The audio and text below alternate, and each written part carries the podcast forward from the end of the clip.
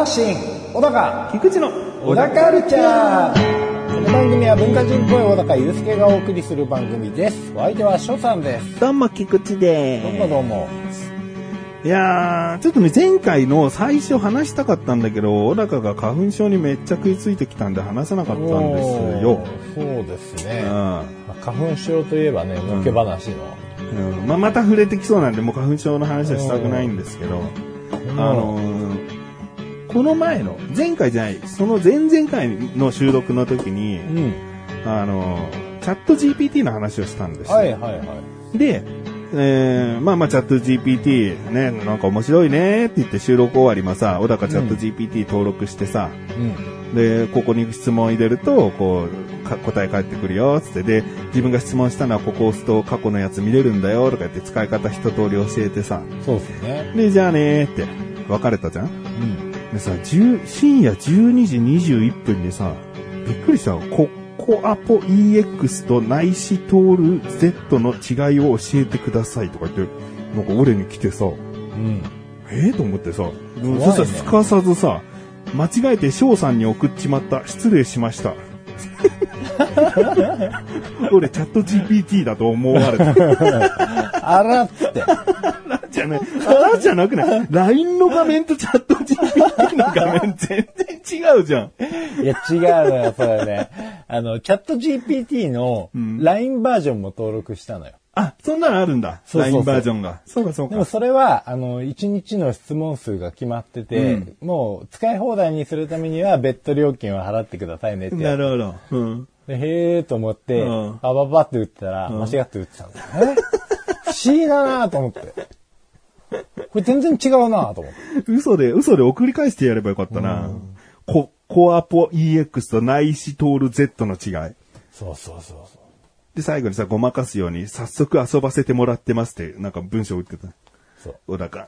とりあえず、念のためね。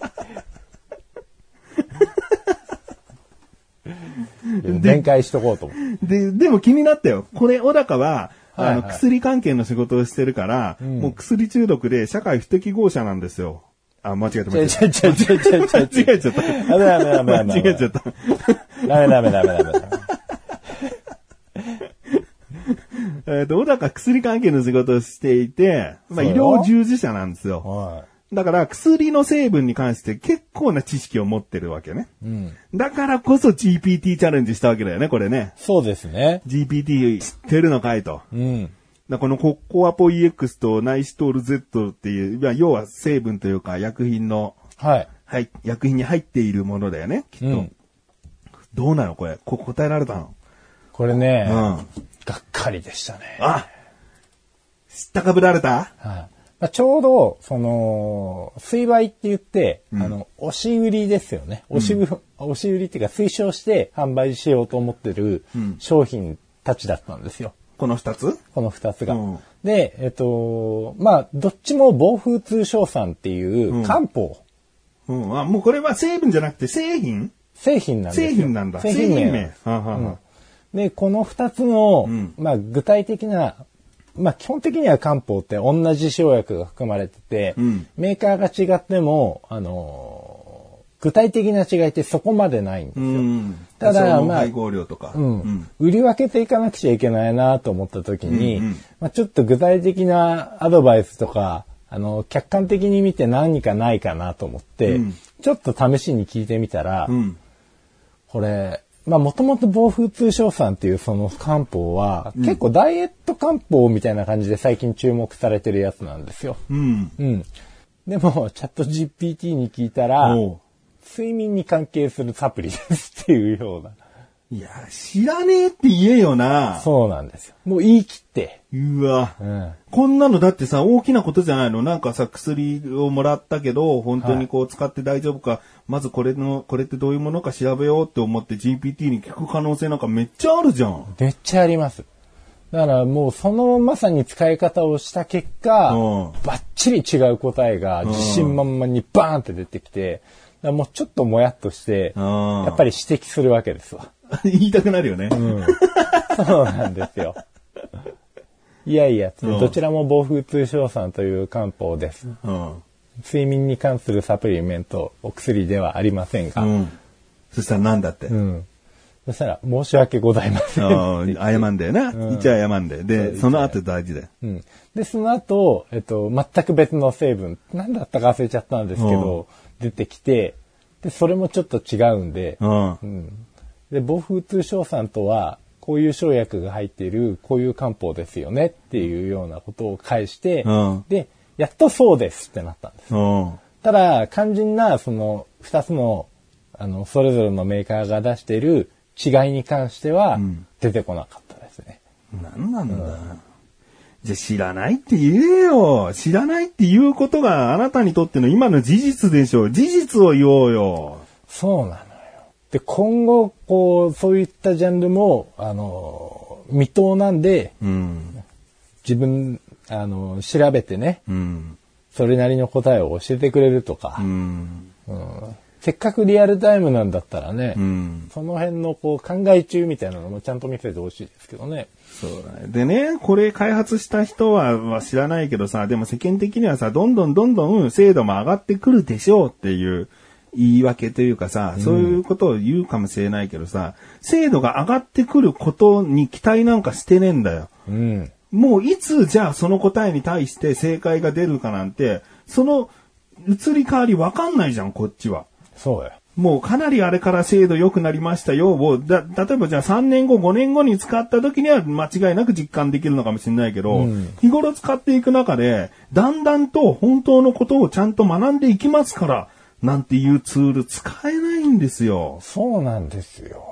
だからまあ結局、専門性に特化したものだったら多少信用できるかもしれないんですけど、うんうんもう割とオールジャンル何でも受け付けます、受け答えしますっていうような感じで、うん。で、しかも自信満々に答えられると、うん。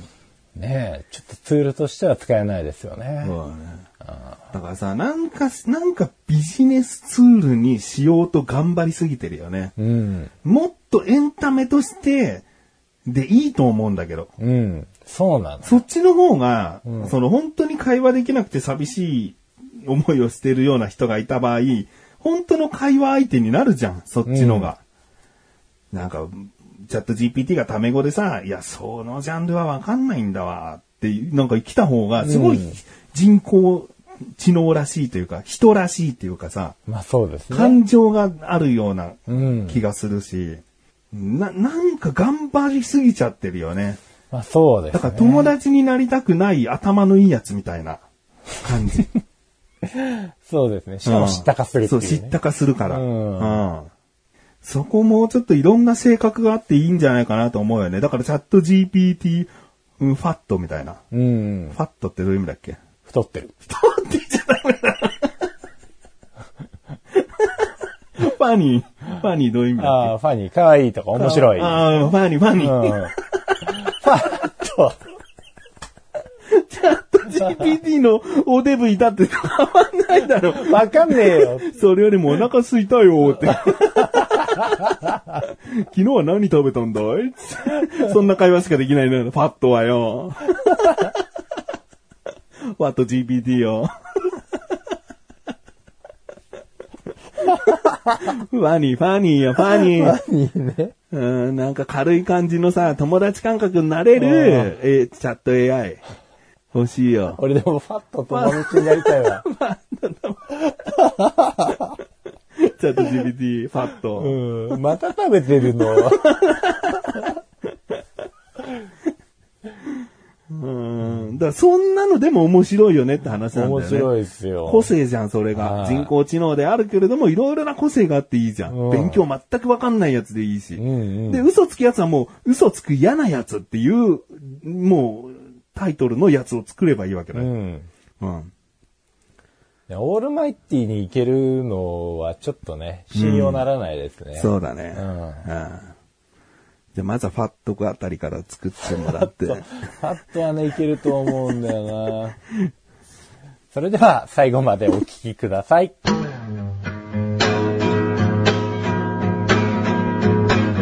小田カルチャーは皆様からのご意見、ご感想をお待ちしております。番組ホームページのメールボタンをクリックして、投稿フォームよりお送りください。いろんなメール、お待ちしております。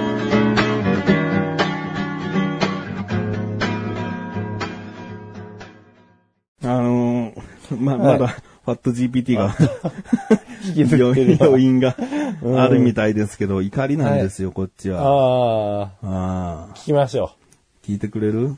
うん。あの、うち自転車が1台あるんですよ。はい。で、その自転車っていうのは、長男しか乗らない。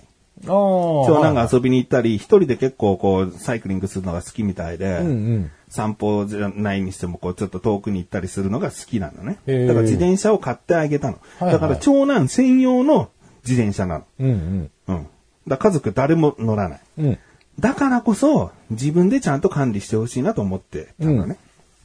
で、空気でも買ったし、錆止めのスプレーも買ってあるし、うん自分が乗るって思った時に空気確認したり、ちょっとサドルの方とか錆びてきちゃうかもな、スプレーやっとこうかなって自分で管理しなさいねって、はいあれで買ってあげてたのね。うん。で、とある日に、自転車を確認したところ、うん。もう買って1年ちょっと経ってんのかな、うん。確認したら、うんタイヤがどっちも空気ぺったんこなの。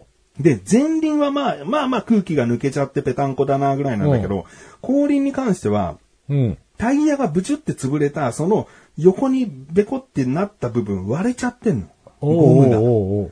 で、そのゴム一周ぐるーっともう全部割れてる感じ。あ、そう。相当ぺちゃんこのまま走り続けたんだなってことだよね。うん負荷がかかりすぎて、はいはいはいもうゴムが割れてきちゃって、うんもう完全に割れてる状態。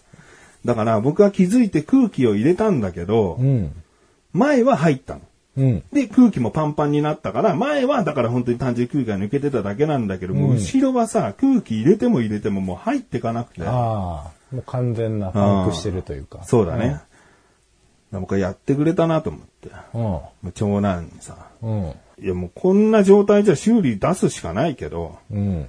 いや、物に愛着心がなくてね、これ完全に君のものなんだから、君が管理して君がむしろ自由に扱っていい自転車なんだから、うん大事にすると思ってた。修理してもいいけど、またこんな風に大事にしないんだったら、修理したくないよ、こっちは。うん。うん。うん。っていう怒りをうん長男にお伝えまして。はいはいはで、長男もまあ反省はしていたんだけど、い。うん。まあね、じゃあ自転車没収っていうか自転車うちはもう持ちませんってことにはしないでさ、やっぱ修理さしたいわけよ。うん。でも、まあ長男のみそぎとして自分で、その自転車の買ったお店にまず電話をして、うん。で、こういう状況ですと、だいたいいくらぐらいになりますか今日行って修理できますかを聞いて、お金はそれ、こっちで出すから、自分でやりなさい。ちなみに長男は中学、今年で3年になるので、はいはい。別にそんな無茶ぶりをしてるつもりはないんですね。はい大人になっていく一歩としてそういうやりとりは重要だからさ。うんで、その自転車屋まで徒歩だいたい3キロぐらい？うん。?3、4キロ？結構あるんだけど、はい。もちろん自転車を押していくから歩きでしか行けないんだけど、うんそれこそがもうみそぎかなと。うん。で、向こう行って修理したら乗って帰ってこれるわけだから、はい。そのみそぎとして自分でしっかりやってこいよ、つって。うん。で、まず電話をしたら、見てみないとちょっとわからないんで、で、今日だったら、まあ、あの、時間はかかるかもしれないけど、見れますんで、持ってきてくださいというふうになったと。うんうん。で、僕も一方で、自転車のパンクっていくらぐらいかかるのかなパンクだと1500円。あ、でもこれは空気が抜けちゃったとか、簡単なパンクの修理だな。タイヤとチューブ交換となるといくらぐらいかな相場約5500円って出たのね。うんうん。ああ、そんぐらいするんだ。まあ、万超えてたらもう新車買った方がいいなと思っちゃってたから、うん。あまあまあ、5500円ぐらいかと思って、1万円持たしてさ、うん。で、じゃあ行ってこいって。うん。でね、あの、長男はまあ言っても子供だからさ、その、値段言われてじゃあお願いしますっていうのはちょっと怖いからうん、一、回見積もりしてもらったら、どんな結果であれ、あの、電話してと。すぐにそのままじゃあお願いしますって言わないで、うんいくらかかりそうとか、ここもなんか壊れてるから危ないって言われたとか、なんかいろいろ出てくると思うから、うん。とりあえず見積もり出してもらったら電話して、つって。はいはで、一個だけそういえば気になるところがあって、自転車のサドルが片方ガバガバなってたのね。い。うん。で、裏返してよく見たら、ボルトが2本伸びててスプリングと固定してあるはずなんだけど、ナットが1つ外れてて、うん。ガバガバってなってたの。はいだからナットがどっかしらのタイミングで落ちちゃってたんだと思うんだけど、うんそこのナットをまた締め直せば、サドルはきちんと固定されるんだけど、うん。ちょっとこう持ち上げるとガバガバするサドルは気になってたのね。だからそういうとこも見てもらえよっていう意味で1万円も出したんだけど、で、息子が行きました。はいはい。えーしばらくしたら電話がかかってきまして、うん。で、今見積もりをしてもらったんだけど、うん。えータイヤの修理が7000円ちょっと、パンクの修理がう。ん7000円ちょっとで、であとサドルが、あのーちょっと危険なんで安全のためにも取り替えるってことで3000円ぐらいするんで、全部で1万円ちょっとになりそうって言ってて、うん。高くない？と思って。まあ、タイヤの相場からするとそうですよね。相場からすると高いし、サドル変えなきゃダメだった？と思って。うん。じゃあ、店員さんに代わってください。息子に言って。うん。はで、その見積もりをしてくれた従業員の方にいはい。電話をして、まず聞いたのが、あの、こちらで今、息子から1万円ちょっとってお話だったんですけど、これがまあ、最低限の価格ってことになりますかってまず聞いたの。うんうん。なんだかんだこう、高いものに設定されてたりしたらね、あ、お安くでしたら5000円にできできますとかなんかそういう話になるのかなと思ったんだけど、いや、もうこちらの方で精一杯な感じですっていう。うん。おそうなんだ。で、そこのお店って全国チェーン店なの。うんうん。自転車の。だから価格交渉して安くなるとかいう話じゃないことは僕も分かってるの。うんうんでも、この、タイヤのパンク、チューブも交換する。確かにそんな数千円じゃ済まないだろうなと思ってたんで、まあ数千円、5500円ぐらいだと思ってるから、うんその2、3000円ぐらいでは治らないと思ってたんだけど、本当こんぐらいかかっちゃうんですかと。うん。ネットで見るとこうこうこうなんですけど、つって。で、5500円という相場に関しても、実はもっと安いあの価格もあって、そのチェーン店でやってもらった人は、コーチンとしてもっと安くやってもらってる、こう、ブログみたいのがあったのね。うんうん。だからこのな、2021年ではこの価格なんですけど、どうなんですかねあ、ここ1年で価格が変わってしまったんです。値上げしちゃってるんですよ。つって、あ、そうなんですね。だから7000円ぐらいなんですね。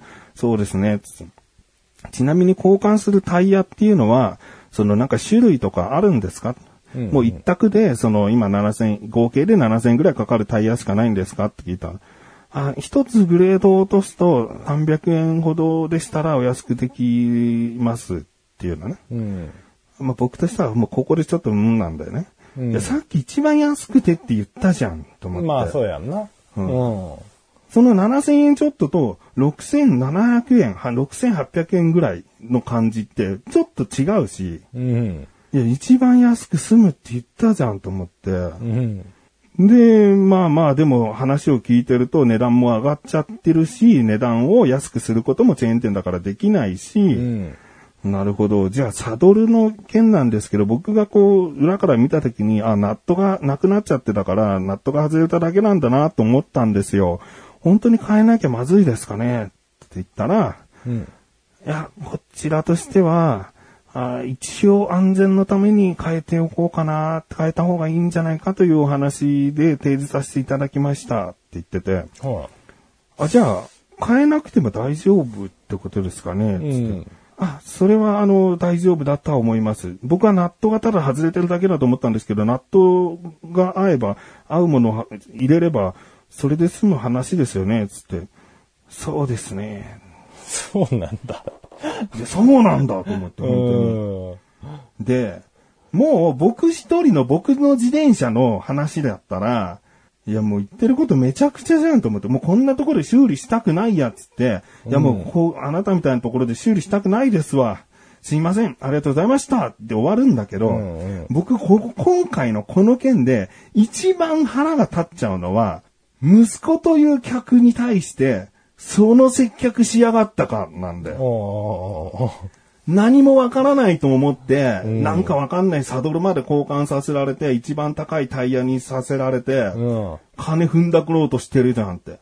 本当に少年がお小遣いでさ、自転車直さなきゃっつってさ、1万円握りしめて直しに来た少年に対してね、うん。そういう接客取るかと、なるべく子供にはさ、うん。サービスじゃないけど、安くはできないのはわかるんだけどう、ん。なんか気持ちよく帰ってもらいたいと思わんかねって。まあね、少しでもね。うん、何をサドル丸とか提案してんだよ と思って。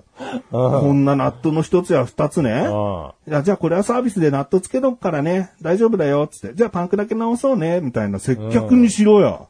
ん。ねえ、おなんかめっちゃ腹立ってきてさ。う。でも、もうここからは結構僕のわがままというか本当のクレーマーみたいな考え方になっちゃうから、うんなるべく抑えつつだったんだけど、なんかうん、そういう文句も言った。おうほうほうほうすまあ、今みたいな。ほう。うんだってサドルだって、ナットの一つがないっていうだけで丸特会提案するってどういうことなんですかって。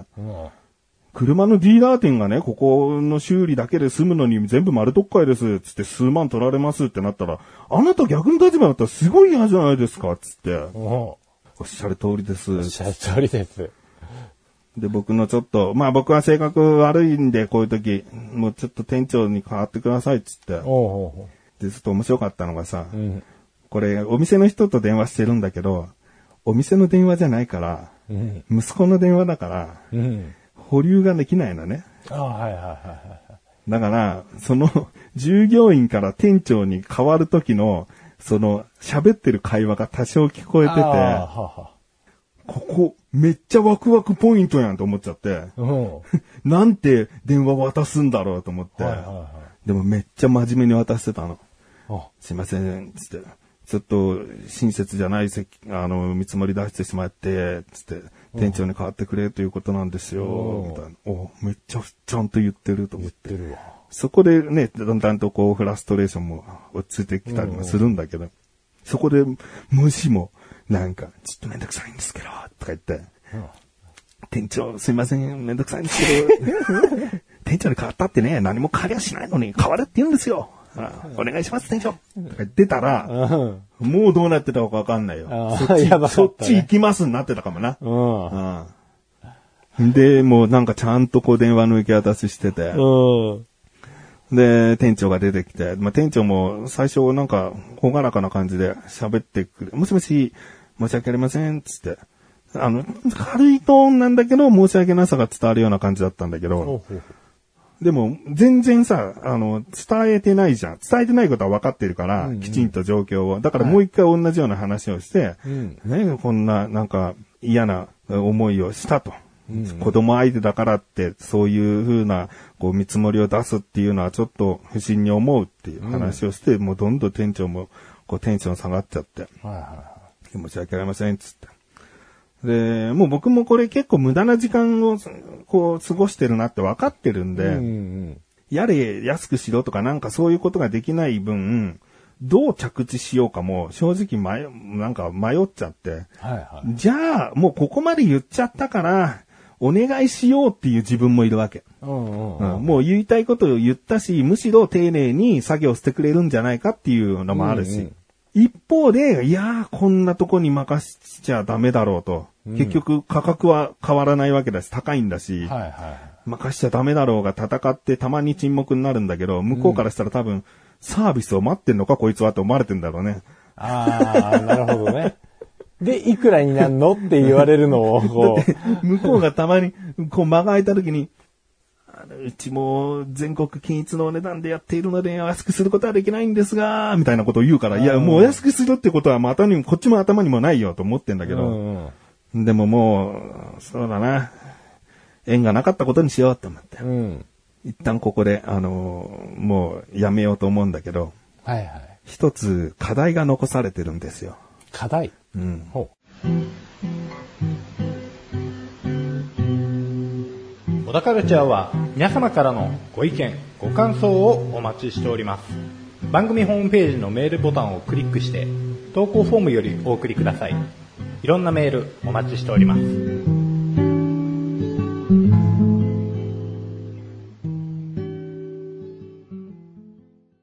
これ僕はあの自己満足のこの気遣いなんだけど、ええ、ここで僕が電話を切ることで、出てくるちょっとしたプチ問題は、息子超気まずい問題があるわけ。ああ、まあそうですよね。息子はだって見積もり出してもらって、親に電話して、店員に電話渡して、ん一方で店員はめっちゃ謝ってて、うん。で、お父さん修理しないってことなんで、っていうやりとりを、うん店員と息子にしなきゃいけないわけじゃん。これは僕が蒔いた種でもあるぞと。うん。だから、いい別れ方を考えようと思って。うんうん。で、店長と話してるんだけど、うん。まず今そちらにある息子が持ってきた自転車どういう状況ですかと。あ、今目の前にあります。つって。あ、そのままもう動かせるんですか？あ、鍵は刺さったままです。あじゃあそのまま息子に自転車渡してください。つって。うん。で、渡したら、あの、教えてください。つって。あ、はい、今、お客様に自転車お渡ししました。あ、渡しましたか？じゃあ、あの、息子にそのまま電話、あの、渡していいです。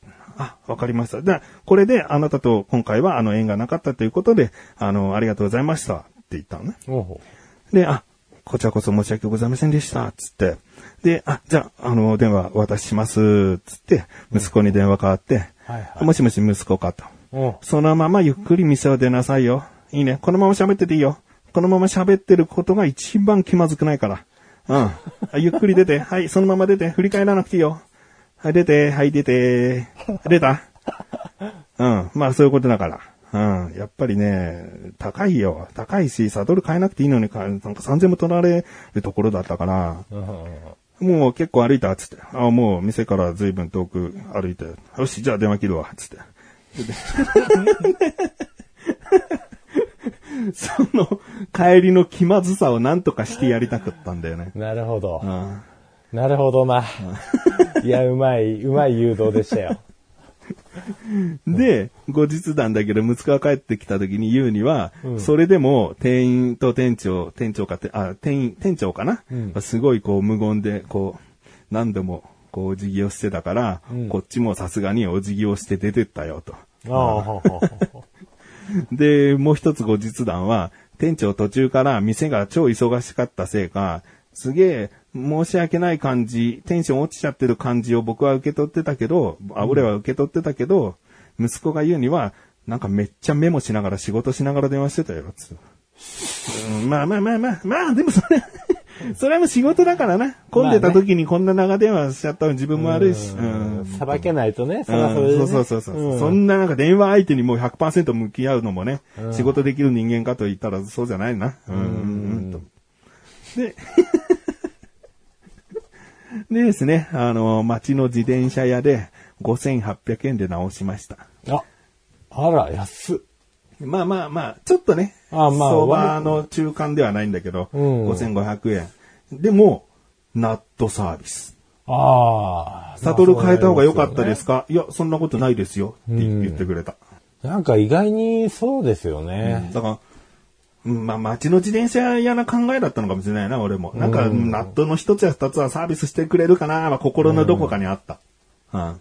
まあでもそこは大手の価格設定がちょっとね、舐めすぎではありますよね。んうんだネットで今調べられるし、うん。うん、当然自営でやってる人たちだって、うん。まあネットで自分たちのお店の価格載せるから、最低ラインはもう結構下がってるはずなのに、うん。うん。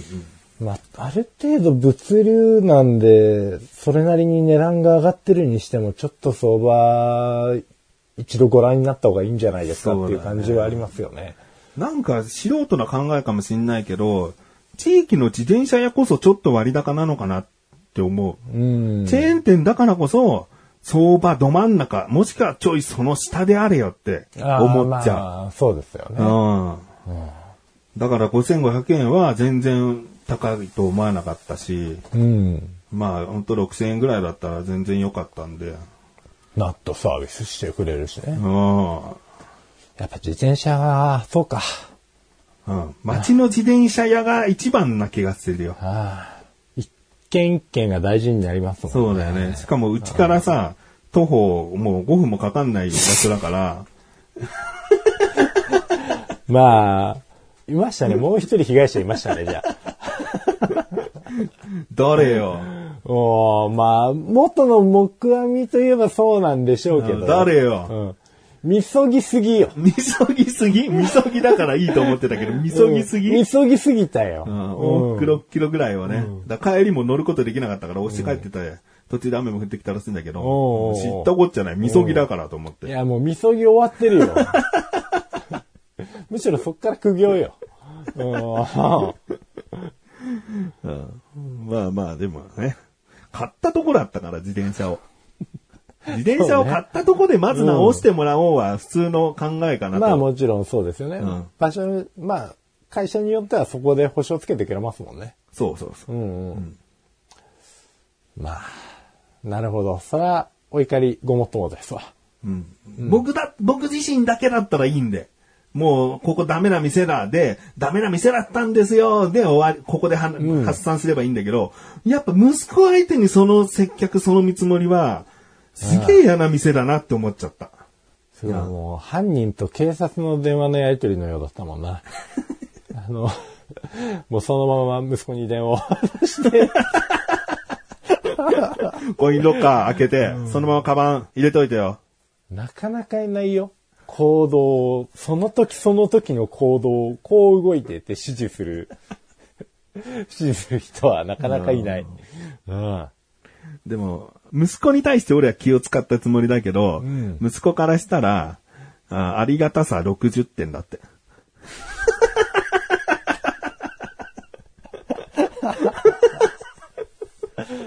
なるほど。うん、別にやってもらってもよかった、みたいなこと言ってたけど、はいはいはい。でもまたここから息子に対して、これは怒りじゃないかな、まあ注意というか、うん。あのー別にぼったくられようが本人がいいと思うならいいのかもしれないけど、息子は息子で将来接客業やりたいって今言ってるのよ。うん。接客業をやりたいんだったら、お客の立場に不満が感じられてないってことだからな、それって。うんそれじゃあ、いい接客できないだろうっていう。そうやんな。客がどういう不満を持つか、自分が不満に持つか持たないかじゃなくて、お客さんがどういう不満を持つかっていうのが、わからないってことになっちゃうから、それはパパみたいなこういうお客さんはどこで怒ってるのかって理解して、あ、そういうことだったんだねっていう部分は、わからないとダメだよって。そうですね。まあ大体のお客さんは言わないですからね。で、そのまま来なくなるんですよね。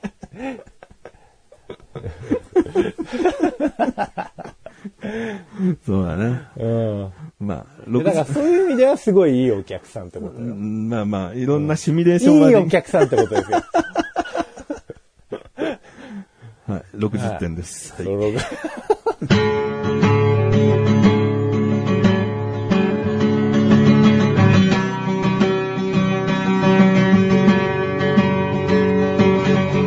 エンディングの小高はい、エンディングです。